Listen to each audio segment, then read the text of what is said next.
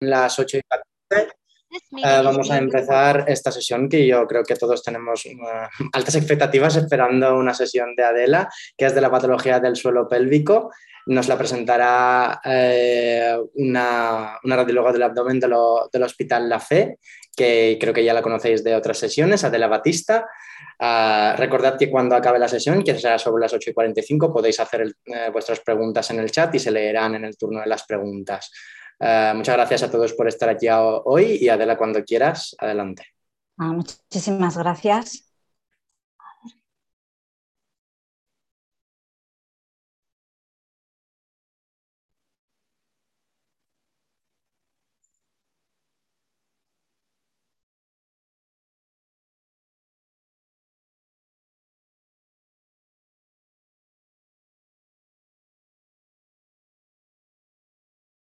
Hola, buenos días. Eh, soy la doctora Adela Batista de la sección de abdomen de... no, vemos, no vemos la presentación.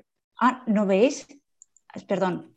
Perdona, no estás compartiendo, Adela. ¿Cómo hemos hecho voy, voy, voy. A ver cómo hemos hecho antes. ¿Dónde estoy? No sé, no sé dónde estoy.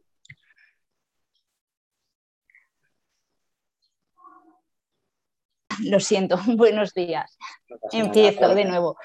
Soy la doctora de la Batista de, la sección de abdomen del Hospital La Fe y el título de, la charla, como hemos comentado previamente, es el estudio radiológico para el diagnóstico de patología del, suelo pélvico. Comentar que los trastornos del suelo pélvico abarcan un amplio espectro de, de, patologías debidas a una alteración en los diferentes mecanismos de soporte del suelo pélvico que van a que van a condicionar una importante pérdida en la calidad de vida de, los pacientes. La etiología de esta patología es multifactorial, siendo la edad y el sexo femenino los principales factores de riesgo. Por ello, esta patología tiene una elevada incidencia en las pacientes eh, femeninas mayores de 50 años, aunque existen otros factores de riesgo como puede ser la obesidad, los trastornos del colágeno y la multiparidad. Debemos recordar que se trata de una afectación multicompartimental que requiere un abordaje multidisciplinar, no solamente diagnóstico, sino también terapéutico, con el fin de evitar eh, cirugías fallidas y recurrencia de la enfermedad. La clínica que suelen presentar estos pacientes suele ser muy variada porque, como hemos comentado, se trata de una afectación multicompartimental y en función del compartimento afecto, los pacientes pueden presentar unos síntomas u otros. Si la afectación eh, es principalmente del compartimento anterior, las pacientes suelen referir una incontinencia urinaria, una urgencia miccional. Sin embargo, si predomina la clínica del compartimento medio, la paciente suele eh, quejarse de dispareunia o de un bulto perineal. Y si es por el contrario del compartimento posterior, los pacientes pueden presentar una clínica de incontinencia fecal, una defecación obstructiva o un prolapso rectal. Con respecto al suelo pélvico, debemos recordar que se trata de una unidad anatómica y funcional compleja que se va a encargar de proporcionar un soporte activo a los órganos del suelo pélvico para contrarrestar la fuerza de la gravedad y el aumento de presión intraabdominal y proporcionar el cierre activo del hiato urogenital mediante mecanismos de vaciamiento y de contención. Clásicamente se divide en tres niveles, la fascia endopélvica y los ligamentos, que constituirán los mecanismos de soporte pasivo, el diafragma pélvico, que constituirá el mecanismo de soporte activo, donde el principal elemento va a ser el músculo elevador del ano, donde va a destacar el papel del pubo rectal y del músculo iliocoxígeo. Y por último, el hiato urogenital. Con respecto a la fascia endopélvica, recordar que hemos dicho que se encargará del soporte pasivo de los órganos eh, pélvicos. La fascia endopélvica es un tejido conectivo muy fino que engloba y rodea los diferentes órganos pélvicos proporcionando el soporte de los mismos. En condiciones normales no vamos a ser capaces de identificarla en los estudios de resonancia debido a que se trata de un tejido muy fino, salvo en aquellos puntos donde condense y dé lugar a los diferentes ligamentos. Tenemos un primer nivel que se encargará de proporcionar el soporte al útero y a la porción superior de la vagina, donde podemos identificar, eh, y este soporte será dado a través del paracolpos, de los ligamentos cardinales que se encargarán de la fijación lateral y de los ligamentos uterosacros que fijarán la pared posterior del del útero a la pared posterior de, de, la pelvis. Tenemos un segundo nivel que es, eh, se encargará de proporcionar soporte al tercio medio de la vagina, constituyendo en la vertiente anterior la fascia cervical que será la responsable de dar soporte a la parte posterior de la vejiga y posteriormente formará parte del tabique rectovaginal. Eh, la fascia endopélvica a este nivel va a ser la responsable que la vagina adopte en los cortes transversales la morfología característica en alas de mariposa o H. Y por último, la fascia endopélvica se va a unir al cuerpo del perine proporcionando el soporte distal a la vagina distal y a la uretra, dando lugar a los ligamentos peri y parauretrales como señalan las flechas de color fucsia. Con respecto al diafragma pélvico, como hemos comentado anteriormente, es el mecanismo de soporte activo y está constituido fundamentalmente por el músculo elevador del ano. Hemos dicho que el músculo elevador del ano estaba formado por el músculo iliocoxigio, el pubo, el rectal y el pubocoxigio. Este último no somos capaces de diferenciarlo en los estudios de resonancia y por eso no vamos a hablar de él. El músculo iliocoxigio lo podemos identificar con claridad en los cortes coronales, donde adopta eh, presenta una presentación horizontal de morfología curva de concavidad inferior que tiene su que se inicia en las fibras más externas del esfínter externo del ano y desde aquí se dirige lateralmente y se abre para insertarse en el arco tendinoso. Las fibras más posteriores del músculo iliocoxigio se van a condensar y van a dar lugar al plato del elevador que somos capaces de identificarlo con claridad en los cortes sagitales de la de resonancia. Y con respecto al músculo puborectal, presenta una morfología característica en U que tiene su origen en la síntesis del pubis y desde aquí rodea y envuelve todo el hiato urogenital, quedando englobada la uretra, la vagina y la unión anorrectal. Con respecto a las diferentes técnicas de imagen para el diagnóstico de la patología del suelo pélvico, pues existen varias opciones. Una de ellas es la ecografía, a través de diferentes abordajes, bien a través del abordaje transperineal, la ecografía transanal o vaginal. Los principales inconvenientes es que la ecografía pues, siempre es una técnica operador dependiente y debido a los diferentes abordajes solamente nos va a permitir obtener información de un solo compartimiento. Y como hemos comentado, estamos ante una patología multicompartimental y debemos de aportar siempre una visión global. Otra de las técnicas de imagen es la videodefecografía. Es una técnica rápida y sencilla que requiere únicamente la pacificación del recto con un contraste eh, varitado y nos va a proporcionar información en tiempo real de lo que ocurre en la defecación. Además, eh, es capaz de reproducir de manera fielmente las condiciones fisiológicas que tienen lugar durante la defecación. Los inconvenientes, pues la radiación a la que sometemos al, al, paciente y aunque nos aporta información funcional, no vamos a obtener ningún tipo de información anatómica. Y también el estudio queda limitado únicamente al compartimento posterior. Y a continuación tenemos la resonancia dinámica del suelo pélvico, que es la técnica gol estándar para el estudio de la patología del suelo pélvico. ¿Y por qué decimos que es la técnica Gold estándar? Porque la resonancia tiene una gran resolución de contraste tisular, una capacidad multiplanar y todo ello nos va a permitir realizar una valoración multicompartimental de lo que está ocurriendo en el suelo pélvico. Además, con el uso de secuencias ultra rápidas, vamos a poder llevar a cabo un estudio dinámico que nos aportará información funcional. De esta manera vamos a conseguir, sin radiaciones ionizantes, una valoración global de la pelvis, obteniendo información acerca de las estructuras de soporte de los diferentes órganos pélvicos e información funcional que va a ser necesaria para poder llevar a cabo el diagnóstico de los diferentes trastornos. ¿Cómo llevamos a cabo el estudio de, resonancia? Pues les decimos a las pacientes que realicen un enema de limpieza la noche de antes y la mañana eh, de, la prueba, es fundamental que exista una cooperación por parte de la paciente y para ello vamos a explicarles detenidamente a las pacientes las diferentes maniobras que han de realizar a lo largo del estudio vamos a entrenar con ellas previamente para así obtener la información necesaria. Debemos recordar que es una técnica delicada que se realiza en un entorno hostil como es el hospital y debemos intentar preservar la, intimidad de la paciente en, todo momento. Vamos a proporcionar bata, empapadores, hablaremos con ellas, les diremos que no, que no, que no les dé vergüenza e intentamos que la paciente eh, intente estar lo más cómoda posible en una prueba eh, complicada. El estudio se realiza en decúbito supino, nosotros utilizamos equipos de un Tesla y medio, colocamos una bobina de ocho canales en la pelvis de la paciente y llevamos a cabo la distensión de, del recto. Nosotros utilizamos eh, gel ecográfico a temperatura ambiente y las cantidades que recomiendan las, diferentes sociedades radiológicas, tanto europeas como americanas, es entre 120 y 180 centímetros cúbicos. Siempre debemos eh, intentar evitar que haya una distensión excesiva del recto que, que le confiera cierto disconfort a la paciente y haga que no, no esté del todo cómoda en la prueba porque de esta manera no conseguirá realizar las maniobras que, ha de, que ha de realizar. Perdón con respecto al uso de gel para distender la vagina ya no existe tanta unanimidad. Y lo cierto es que las diferentes sociedades europeas y americanas no, recomiendan su uso, pero nosotros en nuestro hospital sí que solemos distender la, vagina con una pequeña cantidad de, gel ecográfico cuyas cantidades eh, varían entre 5 y 20 centímetros cúbicos y nos da una mejor visibilidad de, de la vagina y del cervix sobre todo en pacientes histerectomizadas, donde nos cuesta un poquito más delimitar la anatomía como hemos comentado, el, estudio del suelo pélvico eh, consta de dos partes. Un estudio morfológico donde vamos a utilizar secuencias de T2 en alta resolución en los tres planos, en el plano sagital, en el plano transversal y en el plano coronal, donde vamos a obtener información anatómica acerca de los órganos pélvicos y las diferentes estructuras de soporte.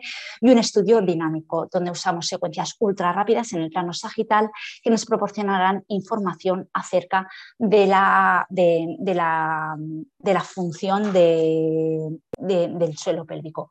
Las diferentes maniobras que ha de realizar la paciente son las maniobras de Kegel o, de contracción, donde le vamos a pedir a la paciente que realice una contracción voluntaria del suelo pélvico y del esfínter anal. Con ello vamos a valorar la resistencia de la musculatura del suelo pélvico y la funcionalidad del pubo rectal. Luego, a continuación, la paciente va a realizar maniobras de valsalva con la finalidad de valorar el grado de incontinencia de, la paciente. Para las maniobras de valsalva le vamos a decir a la paciente que intente hacer fuerza con el abdomen como si quisiera defecar, pero sin llegar a, abrir el, el canal anal. En muchas ocasiones las pacientes que tienen incontinencia no realizan correctamente estas maniobras de valsalva por pudor a, las pérdidas y una manera de monitorizar y saber si está la paciente realizando de manera adecuada las maniobras de valsalva es fijarnos en el movimiento de la pared abdominal. Si vemos que la musculatura de la pared abdominal se abomba, como en este caso sí que vemos que está, eh, la paciente está realizando un aumento de presión intraabdominal y está realizando de manera adecuada la maniobra de valsalva y así podemos valorar la severidad de, la incontinencia. Y por último, finalizamos el estudio dinámico con las secuencias de defecación. Con las secuencias de defecación vamos a valorar si existe cualquier tipo de trastorno durante la defecación, si existe prolapso de los órganos pélvicos o un descenso del suelo pélvico. Las maniobras de defecación recomiendan todas las guías realizar al menos tres secuencias de defecación hasta conseguir un vaciado completo de la ampolla rectal. Si no se consiguiera este vaciado completo de la ampolla rectal, esta información ha de quedar reflejada en nuestro informe porque es una información muy valiosa para los cirujanos de cara a plantear las diferentes eh, actitudes terapéuticas y recordar que una defecación normal lo que se va a producir es un ligero descenso del suelo pélvico, la relajación del pubo rectal que va a permitir la apertura del canal anal y el vaciamiento de la ampolla rectal. Habitualmente en un paciente normal el vaciamiento de la ampolla rectal se consigue en unos 40-50 segundos. En el estudio morfológico, como hemos comentado anteriormente, vamos a valorar anatómicamente los diferentes órganos pélvicos y a identificar potenciales lesiones en las diferentes estructuras de, soporte. Aquí tenemos el caso de una paciente donde vemos que existe una marcada deformidad de la pared lateral izquierda de, de la vagina, lo que nos indica que existe una lesión en la fascia endopélvica. En este otro caso, la paciente lo que presenta es un hundimiento de la pared posterior derecha de la vejiga como signo indirecto de la lesión de la fascia pubocervical, que como hemos comentado al, inicio de la, de la, presentación es la responsable de dar soporte a la pared posterior de la vejiga. Y por último, en este último caso que vemos como existe una solución de continuidad en el ligamento parauretral del lado izquierdo, que era el responsable de la clínica de incontinencia urinaria que presentaba la paciente. El estudio morfológico nos sirve no solamente para valorar eh, lesiones indirectas de las estructuras pasivas, sino también para la valoración de las estructuras de soporte activa. Y este es el caso de una paciente que tras su segundo parto vaginal presenta una clínica de incontinencia fecal. Los cirujanos realizan una ecografía transrectal donde objetivan que existe un desgarro de las fibras del esfínter externo del del ano se repara quirúrgicamente, pero tras la cirugía persiste la clínica de incontinencia fecal de la paciente, por lo que se decide realizar estudio de resonancia de la pelvis. Y lo que nos encontramos es que vemos una importante asimetría entre las fibras del pubo rectal del lado izquierdo con respecto a las del lado derecho. En el lado izquierdo, la lazada del pubo rectal está íntegra, lo vemos tanto en los cortes transversales como en los cortes sagitales, sin embargo, vemos que existe una ausencia completa de fibras del pubo rectal en el lado derecho con retracción tendinosa, que era la responsable de la clínica de incontinencia fecal que presentaba nuestra paciente. Y el estudio morfológico, pues aparte de valorar las diferentes estructuras anatómicas que hemos repasado anteriormente, pues nos permite el diagnóstico incidental de otro tipo de patologías, pues bien quiste uretral en este caso, o la presencia de una masa que improntaba sobre la cúpula vesical, se trató de un GIS intestinal o un quiste cervical. Tras el estudio morfológico vamos a llevar a cabo el estudio dinámico, donde vamos a trazar una serie de puntos y líneas de referencia que nos van a permitir llevar a cabo el diagnóstico del prolapso de órganos pélvicos o descenso o relajación del suelo pélvico. Recordar que estas dos entidades forman parte de la debilidad del suelo pélvico y aunque suelen coexistir y estar íntimamente relacionadas, son dos entidades diferentes que debemos saber diferenciar. El prolapso de los órganos pélvicos constituye una protrusión anormal de los órganos pélvicos a través de el hiato eh, urogenital y el descenso o relajación del suelo pélvico es un descenso de la unión anorrectal bien en reposo o durante la defecación que lo que nos transmite es una debilidad o ineficacia de los diferentes elementos de soporte del suelo pélvico. ¿Cómo, realizamos el estudio? ¿Cómo comenzamos nuestro estudio? Pues nuestro estudio siempre lo vamos a comenzar trazando nuestra línea de referencia, que va a ser la línea pubocoxigia, que hace referencia al anclaje de la musculatura del suelo pélvico. La línea pubocoxigia la vamos a trazar desde la parte posterior de la sínfisis del pubis hasta la última articulación coxigia. Una vez tenemos trazada nuestra línea de referencia, vamos a trazar líneas verticales perpendiculares a la línea pubocoxigia que se, van a eh, que se van a dirigir a los diferentes puntos de referencia. El punto de referencia en el compartimento anterior va a ser la base de la vagina. El punto de referencia en el compartimento medio va a ser el labio anterior del cervix, que es la porción más anterior e inferior del cervix. el punto de referencia en el compartimento posterior va a ser la unión anorrectal. Debemos de recordar que todos estos puntos de referencia en un paciente sano deben de estar localizados por encima de la línea pubocoxigia o a menos de un centímetro por debajo de la misma. ¿Y cómo vamos a llevar eh, a cabo el diagnóstico del prolapso de los órganos pélvicos? Pues recordar, en primer lugar, que durante las maniobras de defecación se puede producir cierto descenso de los órganos pélvicos, pero nunca ha de ser superior al centímetro por debajo de la línea pubocoxigia. El prolapso de los órganos pélvicos va a estar referido para el compartimento anterior y medio. Y como hemos comentado anteriormente, lo primero que vamos a hacer es realizar nuestra línea de referencia, que es la línea pubocoxigia, que recuerdo que va desde la parte posterior de la sínfisis del pubis a la última articulación coxigia. A continuación vamos a trazar líneas verticales perpendiculares a nuestra línea pubocoxigia que se van a dirigir a los puntos de referencia, la base de la vejiga en el compartimento anterior y el labio cervical en el compartimento medio. Si esta distancia es superior a un centímetro por debajo de la línea pubocoxigia, estamos ante un prolapso de órganos pélvicos. Recordar que vamos a utilizar la regla de tres para establecer el grado de severidad y hablaremos de un prolapso leve cuando el descenso de los puntos de referencia oscile entre 1 y 3 centímetros, moderado cuando oscile entre 3 y 6 centímetros y severo cuando esta distancia sea superior a 6 centímetros. Debemos de realizar las disculpar, perdón, las medidas en reposo y durante las maniobras de defecación en el momento de máximo esfuerzo para saber si existe prolapso en reposo o durante la defecación. Con respecto al diagnóstico del descenso y relajación del suelo pélvico, el mecanismo es similar En primer lugar, siempre vamos a trazar nuestra línea de referencia que a ser la línea pubocoxigia. Y a continuación vamos a trabajar con la línea H y con la línea M.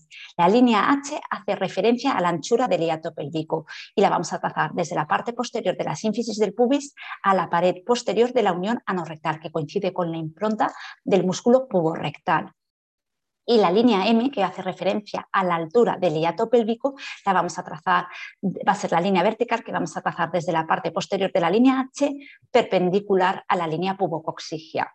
En condiciones normales, la línea H ha de ser inferior a 6 centímetros y la línea M ha de ser inferior a 2 centímetros. Recordar que las medidas se deben de tomar tanto en reposo como durante el momento de máximo esfuerzo en las maniobras de defecación.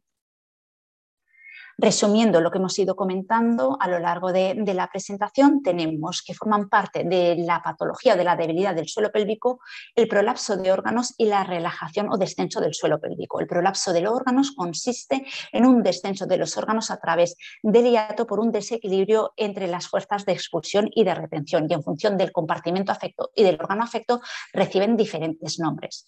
Con respecto a la relajación, descenso del suelo pélvico es un descenso anormal del suelo pélvico de la unión anorrectal, tanto en reposo o durante las maniobras de defecación, debido a una debilidad en las estructuras de soporte. Pone de manifiesto una incompetencia del sistema músculo-ligamentoso de soporte del suelo pélvico.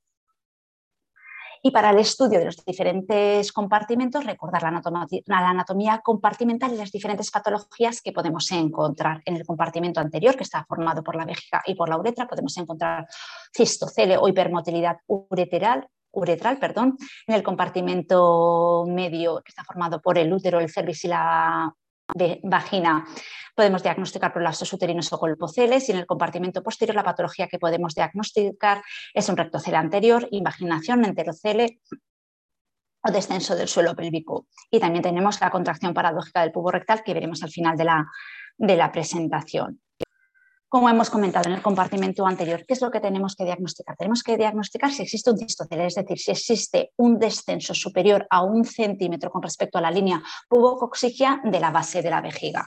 Y como siempre, vamos a comenzar el estudio trazando nuestra línea de referencia, la línea pubocoxigia, y a continuación la línea vertical perpendicular a la línea pubocoxigia y vemos como esta línea mide más de un centímetro, por lo tanto estamos ante un cistocele de grado moderado en esta paciente. Otra de las patologías que debemos de tener en cuenta en el compartimento anterior es la hipermotilidad uretral. La uretra ha de mantener en todo momento su eje vertical durante las maniobras de defecación. Una horizontalización de la misma, como vemos en las imágenes, nos indica que existe una laxitud o lesión en las diferentes estructuras de soporte. Esto le va a producir una clínica, perdón, de incontinencia a las pacientes y debemos de dejarla reflejada en los informes para que pueda repararse. En el compartimento medio lo que vemos, debemos diagnosticar es un colpocele, un descenso superior a un centímetro del punto de referencia que es el labio cervical con respecto a la línea pubocoxigia. Recordar que en las pacientes histerectomizadas el punto de referencia va a ser el apex eh, vaginal y siempre realizamos las medidas durante las maniobras de defecación porque si no, como si hacemos la medida durante la maniobra de Valsalva vemos cómo estamos infradiagnosticando la patología. Y vemos en este caso que al realizar las medidas tras trazar nuestra línea de referencia existe un colpocele importante que se acompaña de un cistocele en el compartimento anterior.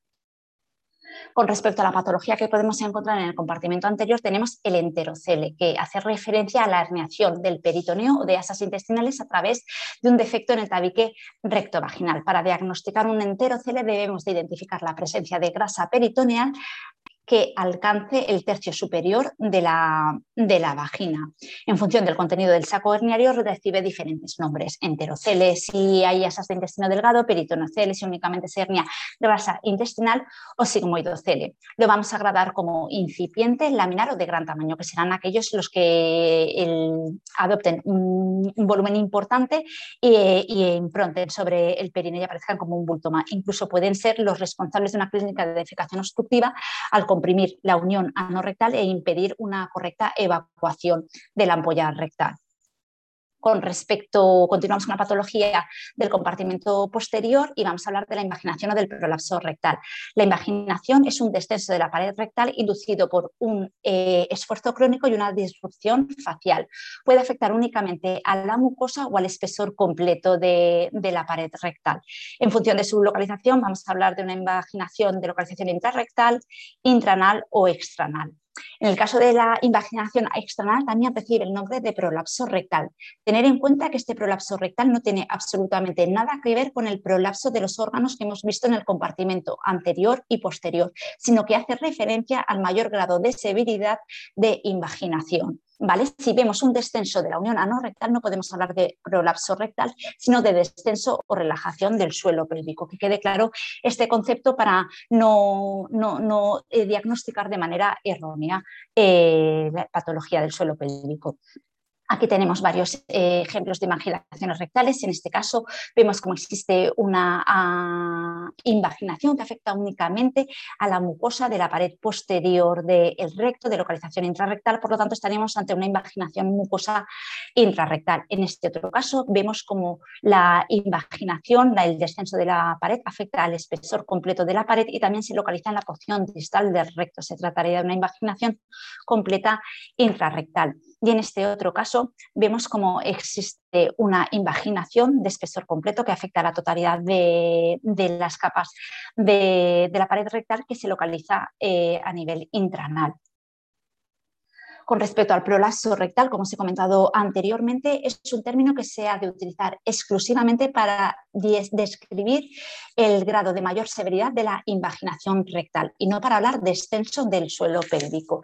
Y aquí tenemos el caso dramático de una paciente que durante la defecación vemos cómo se produce un descenso de la totalidad de, la pared rectal que arrastra las diferentes estructuras eh, del perine que asoman a través del canal anal y estamos ante un caso de prolapso rectal que es de esta manera como lo ven los cirujanos en la exploración física en las pacientes que, sufren este tipo de patología. Continuamos con la patología en el compartimento posterior y vamos a hablar del rectocele anterior. El rectocele anterior es una protrusión anormal de la pared anterior del recto que va a improntar sobre la pared posterior de la vagina. Existen rectoceles eh, posteriores, pero son muy poco frecuentes debido al mayor refuerzo de la pared rectal por las diferentes estructuras fibrosas y óseas que presenta a su alrededor.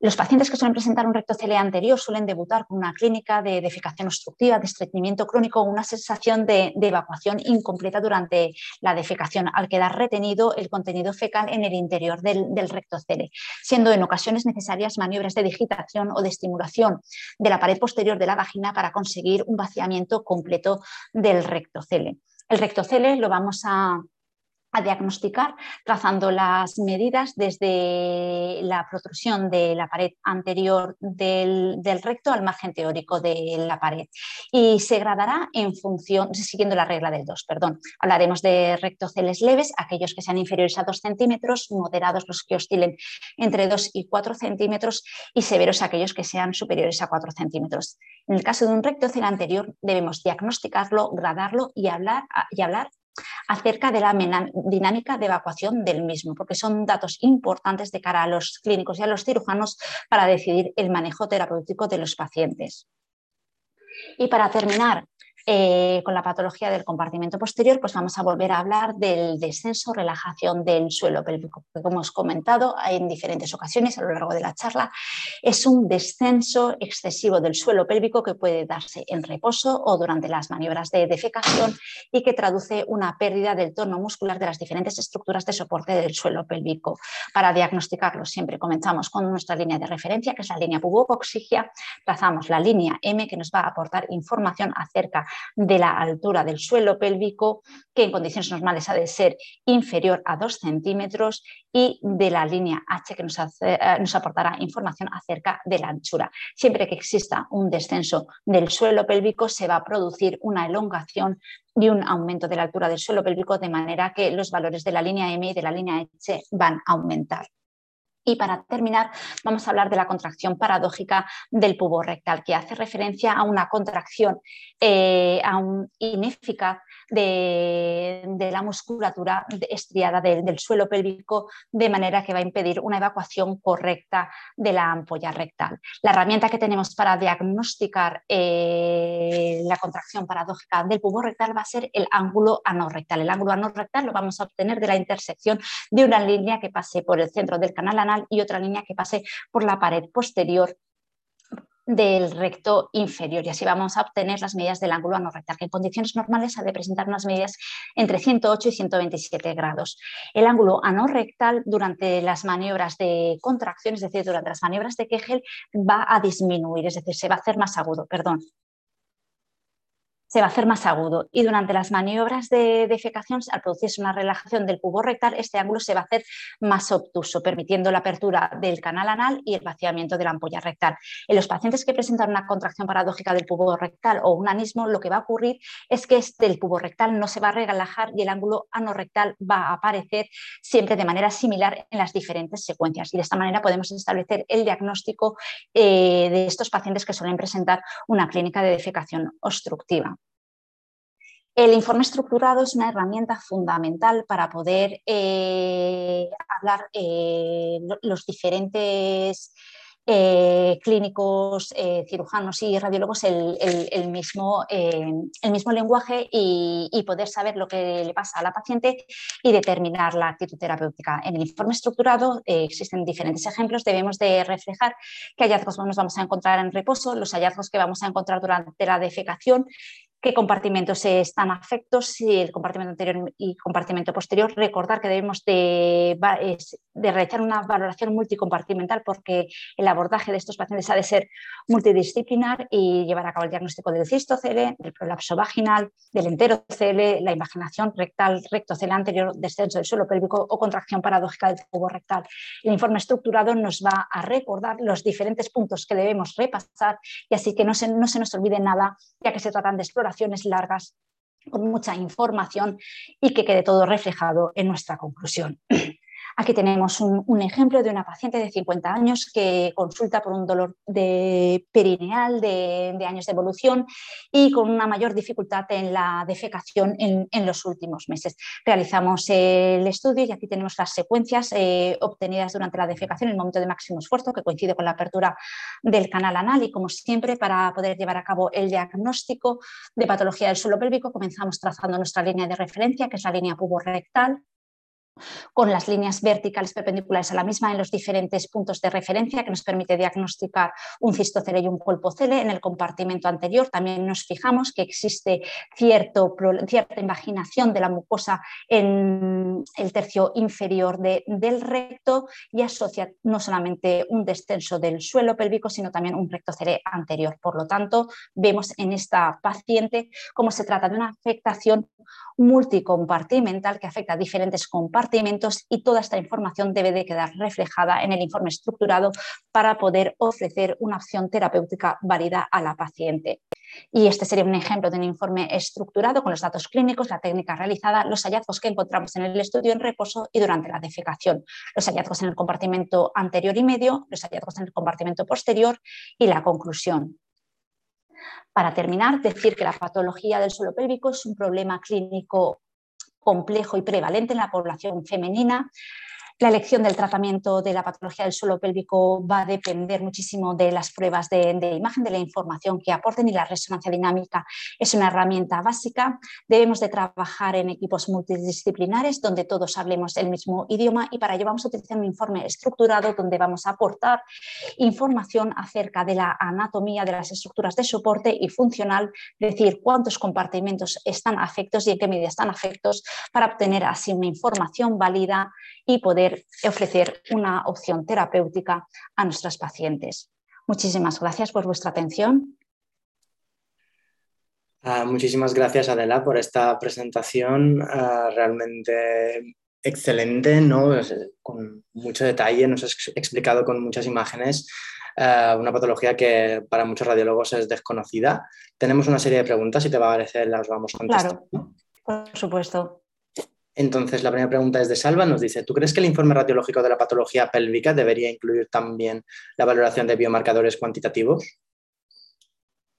Pues en, un principio no, porque no estamos hablando de ningún tipo de, patología tumoral y, en un principio yo creo que, con, las, con, los puntos de, de, referencia y las líneas de referencia que están recogidas en la literatura, es más que suficiente. De hecho, uno de los problemas de, los inconvenientes de, la resonancia pélvica en muchas ocasiones es que, dada la variabilidad de, los puntos y, referencias que existen en la literatura, es la variabilidad de, los resultados en, las diferentes pruebas, en función de, los puntos y líneas de, referencia que se utilicen o, que lleve a cabo el radiólogo. Entonces, hay que intentar consensuar eh, qué puntos y líneas de referencia se han de, utilizar para, unificar criterios y, que sea una prueba válida. La siguiente pregunta es, ¿tú crees que los algoritmos de la inteligencia artificial podrían ayudar al diagnóstico y manejo de la patología del suelo de la pelvis? Yo supongo que la inteligencia artificial siempre es una gran herramienta que estará ahí, nos ayudará, pero yo no sé si llegaré a, verlo, pero por supuesto que toda herramienta que, que, facilite y que consensúe y que disminuya la variabilidad interobservacional que, que tenemos pues siempre va a ser de, gran ayuda. Muchas gracias por estas respuestas. La, siguiente pregunta es la que tenemos también de Salva. Nos dice, ¿has comentado la importancia de la unidad multidisciplinar para la valoración de los pacientes con patología del suelo de la pelvis? ¿En tu experiencia se llega con facilidad al consenso de la toma de decisiones? Pues difícil, difícil pregunta, me pones en un compromiso. Ah, eh, sí que se suele llegar al consenso, pero es verdad que, cuesta ¿no? este abordaje multidisciplinar y muchas veces los cirujanos, los urólogos y los ginecólogos tienen la única visión unicompartimental y a veces se, olvidan, pero de eso se trata los comités, de, discutir, consensuar y debemos intentar eh, llegar a, un acuerdo por el beneficio del paciente. ha salido bien de... no hay ningún cirujano, ¿no? En mi hospital la charla. Sí, sí. Eh, la siguiente pregunta es de Luis Domínguez. nos dice, bueno, gran aporte que realiza la RM a este tipo de patología del suelo pélvico. ¿Tenéis instruido a los técnicos de radiología en la planificación personalizada de dichas secuencias o son secuencias estandarizadas e iguales para todos los pacientes? El, protocolo de resonancia es estandarizado para todos los pacientes y nuestros técnicos eh, están totalmente instruidos y nos ayudan a explicar a la paciente las, diferentes maniobras en las que, ha de hacer, son, que han de realizar. Son especialmente cuidadosos, además, los técnicos, porque como he comentado a lo largo de la presentación, es un estudio delicado e intentamos que, que la paciente se sienta a gusto para que pueda realizar las maniobras de manera correcta, porque si no, nosotros no vamos a obtener la, información necesaria. Entonces, es un estudio que está estandarizado, siempre se, realiza igual en todas las pacientes. En algún caso donde no conseguimos la evacuación completa, el técnico nos avisa y entonces nosotros, como radiólogos, en función de la clínica que presente el paciente, podemos añadir secuencias adicionales, como si necesita digitación para la evacuación o añadir alguna secuencia en un plano transversal aunque es lo excepcional, porque habitualmente con el estudio estándar obtenemos la, información suficiente. Perfecto. La siguiente pregunta es mm, eh, de Antonio Cabrero. Nos dice, ¿podrías concretar cómo insistir al paciente para realizar la maniobra de Kegel? pues le explicamos en qué consiste la, maniobra de, Kegel. O sea, si el paciente no la ha entendido cuando decimos que haga, que apriete el, esfínter o el, contraiga el, suelo pélvico, pues utilizamos un lenguaje igual un poco más, más fácil para él. Pues decimos que apriete pues, el, culete como si no intentara no, hacer caca o, si cuando tiene muchas ganas de, orinar, que apriete. Pues siempre intentamos un poco que, utilizar un lenguaje que el, paciente sea capaz de entender. Y por regla general, pues eso, pues con diferentes ejemplos lo, solemos eh, conseguir. Vale.